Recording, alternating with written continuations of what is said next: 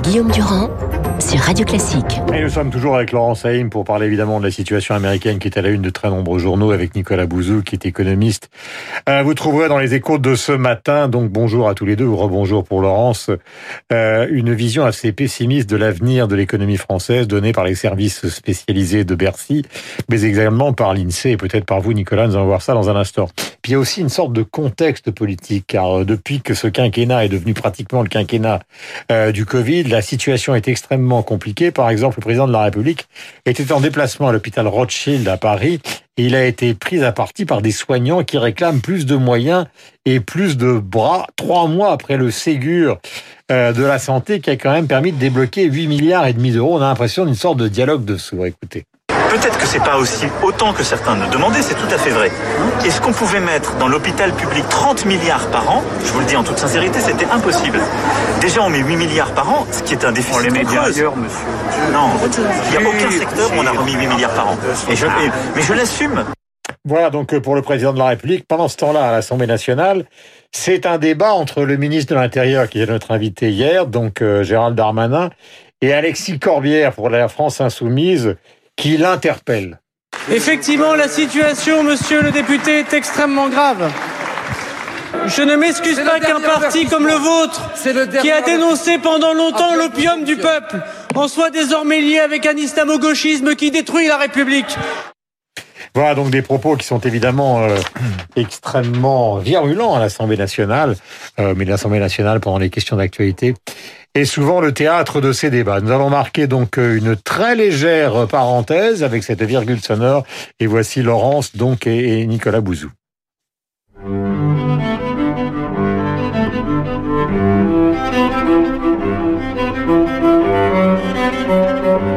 Voilà, c'est grandiose à la manière dont je vous annonce ce matin. Il s'agissait de Yo-Yo Ma, 65 ans aujourd'hui. La suite pour violoncelle numéro 1 de Bach. Euh, sur cette musique, qui est une musique, euh, comment peut-on dire, profonde, euh, vous avez lu comme moi l'article des échos de ce matin, Nicolas. Euh, Est-ce que vraiment les, les, les prévisions pour l'économie française sont aussi pessimistes qu'une sorte de déprofundis euh, Bah, non, mais c'est la crise la plus Il grave. faut dire la vérité, hein, parce que... Non, non, mais bah, c'est la, de toute façon, la vérité, tout le monde la connaît, c'est la crise la plus grave depuis euh, 80 ans. Donc oui, la- la- ce, ce qu'on traverse est tout à fait euh, exceptionnel, mais on peut lire la note de conjoncture de l'INSEE, donc euh, qui- est traitée dans l'article des Échos d'une façon un peu plus positive. Le chômage, par exemple, augmente pas beaucoup.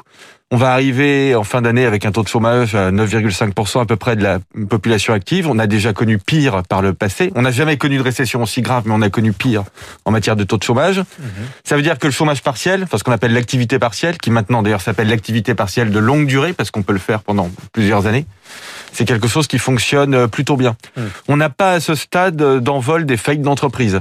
Ça, c'est lié à ce qu'on appelle les PGE, hein, les prêts garantis par l'État, donc Mais les toute banques cette qui ont... activité que vous êtes en train de soutenir, c'est parce que c'est une activité qui ne dérape pas, parce qu'elle est entretenue Oui. totalement par le soutien de l'État, Ouais. donc par les finances publiques, donc par nos impôts. Ouais, ah, enfin, alors écoutez, le chômage partiel ou les, attendez, la question des impôts, on la verra plus tard. Pour, pour l'instant, on Bah, fait... attendez, Non, les non, gens non. qui nous écoutent, ils l'entendent la question. Oui, oui, non, mais je leur dis, je leur dis, euh, c'est c'est pas le sujet du jour. Le sujet du, on, on a raison de toute façon de faire exploser la, la dette publique.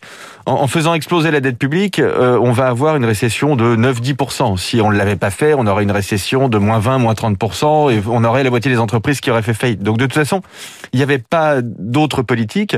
La question des impôts, elle se posera, mais elle se posera dans quelques années. Et c'est pas le sujet du jour. Le sujet du jour, c'est comment euh, on sort de la crise le plus vite possible. Et en fait, il y a deux choses. Il faut empêcher le Titanic de couler. quoi. Alors voilà, il faut tenir, il faut tenir jusqu'à la fin de, de l'épidémie. Donc ça, je sais pas combien de temps ça va mettre, 6 mois, 12 mois, mais il faut euh, essayer de tenir au maximum. Il faut préparer la suite. Et, et on le fait quand même en France. hein. Le plan de relance, en fait, c'est pas vraiment un plan de relance, c'est plutôt un plan de, de modernisation de, de l'économie, euh, avec des investissements, moins d'impôts pour euh, les industriels. euh, Vous avez on, entendu- rénove les vous- bâtiments. Mais vous, avez entendu la, la conversation entre Emmanuel Macron et les soignants. Ouais. Et, et vous- et la, Alors- la bataille politique Mm. à l'Assemblée. Il n'y a absolument aucun consensus autour euh, de la situation telle que nous la vivons tous. C'est-à-dire que tout Oui. le monde est d'accord avec vous. Mm. C'est un drame. Ouais. Tout le monde est d'accord avec vous. Il faut faire un effort et vivre une sorte de période comme les Anglais l'ont l'ont subi lors des bombardements allemands, sauf que là, il s'agit d'une crise sanitaire. Mais le problème, c'est que personne n'est d'accord. Oui, vous avez raison, mais personne n'est d'accord parce que aussi on n'arrive pas à regarder les faits tels qu'ils sont. Juste 30 secondes sur cette question de, de l'hôpital. J'entends dire il aurait fallu augmenter le nombre de lits en réanimation. C'est très bien, sauf que ça marche pas comme ça. Un lit en réanimation, un lit, c'est minimum six personnes à temps complet. C'est personnel, on ne l'a pas, mais on ne l'a pas. C'est pas qu'un problème d'argent.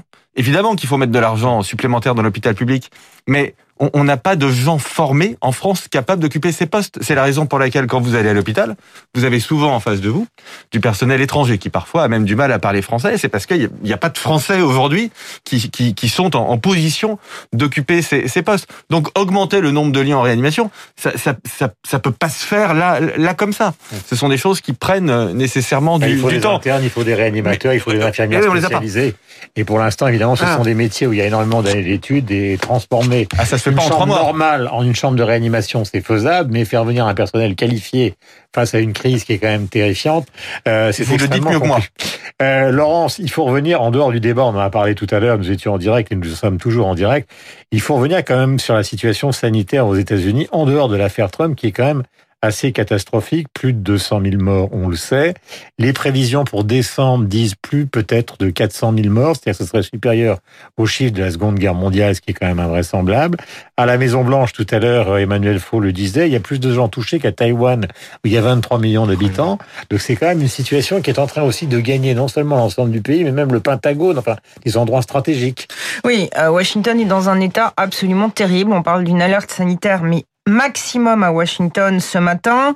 Euh, il y a l'état-major qui est complètement touché et c'est véritablement la tête du Pentagone qui est touchée. Hein. C'est le chef de l'état-major des armées, qui est le général Mark Millet, qui est en quarantaine avec toute son équipe, ainsi que l'amiral Charles Ray et tout son état-major. Charles Ray, c'est le vice-président euh, qui commande les gardes-côtes, mais c'est vraiment le cœur de l'État qui est touché. La Maison-Blanche est vide, les journalistes de la presse accréditée de la Maison-Blanche sont chez eux, le Pentagone est maintenant et au Congrès, il y a un problème qui se dessine depuis euh, quelques heures. C'est nos confrères du New York Times cette nuit ont fait une enquête, et ils se sont aperçus que euh, sur les 535 personnes qui sont au Congrès, il y a énormément de gens qui ont plus de 65 ans, et notamment tout euh, Ne me regardez pas que c'était un inquisiteur. Non, non, mais pas du tout. Mais vous, vous êtes un jeune homme, Guillaume, par rapport à Nancy Pelosi, 80 ans, à Mitch McConnell, qui est le chef de la majorité au Sénat, qui a 78 ans, Chuck Schumer, qui est le chef des démocrates au Sénat, qui a plus de 69 ans, euh, Steny Hoyer du Maryland, qui est euh, un chef de à la Chambre des représentants, qui a plus de 80 ans. Vous avez un sénateur très important qui préside une commission qui a 85 ans qui ne peut plus sortir. Et donc, c'est l'appareil exécutif qui, en ce moment, est totalement paralysé à Washington par le virus. Alors, d'où ma question qui est importante. Pourquoi du côté, alors il ne s'agit pas de Trump puisque Trump a été élu, mais pourquoi du côté des démocrates, on n'a pas réussi à renouveler?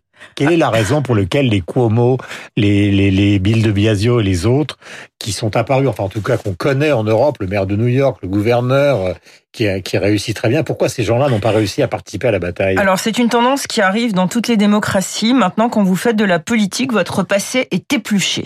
Et lorsque vous êtes démocrate, que vous avez entre 20 et 70 ans, eh bien, on va regarder avec qui vous étiez quand vous avez 15 ans, comment vous avez embrassé cette personne quand vous aviez 20 ans, combien de divorces vous avez eu, et si dans la société américaine, il y a des gens qui disent du mal de vous par rapport à des choses qui se sont passées il y a 20 ans, eh bien, il y a des conseillers à Washington qui vous disent, vous ne pouvez pas faire de Mais politique. vous voulez dire actuellement que du côté des démocrates, c'est la vague MeToo qui les empêche de se Euh, présenter en tout cas, pour Cuomo, d'après mes informations, c'est un gouverneur, c'est le gouverneur de New York. Il a été divorcé, il a eu plusieurs liaisons. Et il y a beaucoup de stratèges qui euh, confiaient euh, en privé que ça aurait été difficile pour Cuomo par rapport à ce qui s'est passé Hmm. avec Mais des alors pourquoi femmes. Trump, qui a eu énormément d'histoires, justement, est-il passé Alors après ça, c'est absolument fondamental de comprendre pourquoi Trump a été élu, parce que Trump a capté le vote des femmes, et notamment le vote des femmes en banlieue en 2016.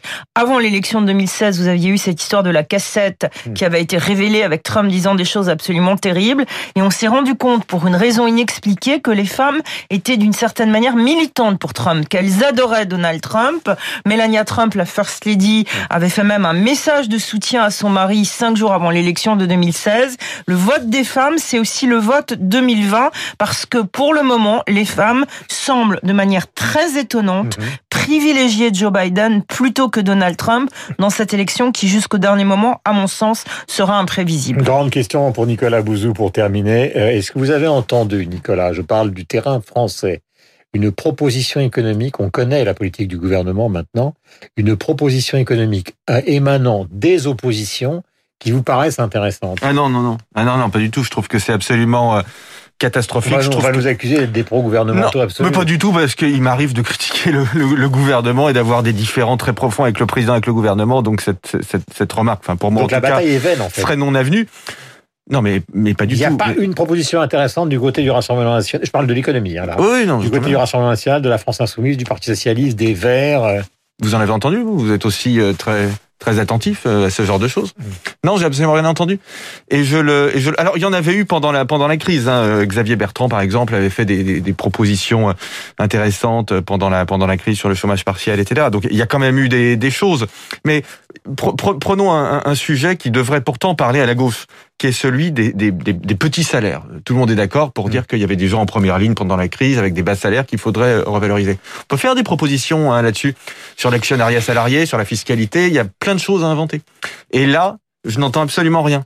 Mais il faut y réfléchir, si vous voulez. C'est pas simplement de la bien-pensance. Il faut être capable de faire euh, techniquement des propositions qui soient intelligentes. Et merci aujourd'hui, on n'en a pas. Nous avons commencé avec vous, donc avec cette suite pour violoncelle numéro 1 de Bach, euh, avec Yo-Yo Ma, donc qui a 65 ans aujourd'hui.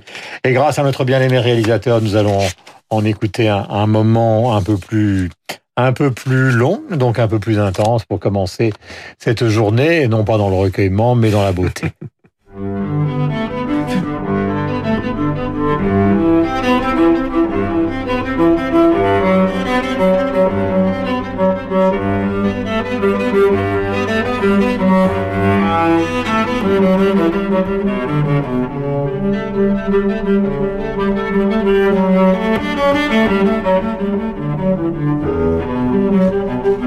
8h56 sur l'antenne de Radio Classique. Pardonnez-moi d'interrompre ce magnifique euh, violoncelle et d'interrompre euh, Jean-Sébastien Bach. Mais nous avons rendez-vous avec Franck Ferrand et avec Lucille Bréau pour le journal euh, de 9h. Et vous retrouverez Christian évidemment à 9h30 et toute l'équipe de Radio Classique avec un spécial Boulaise et Laurence Ferrari, donc entre les artistes à midi.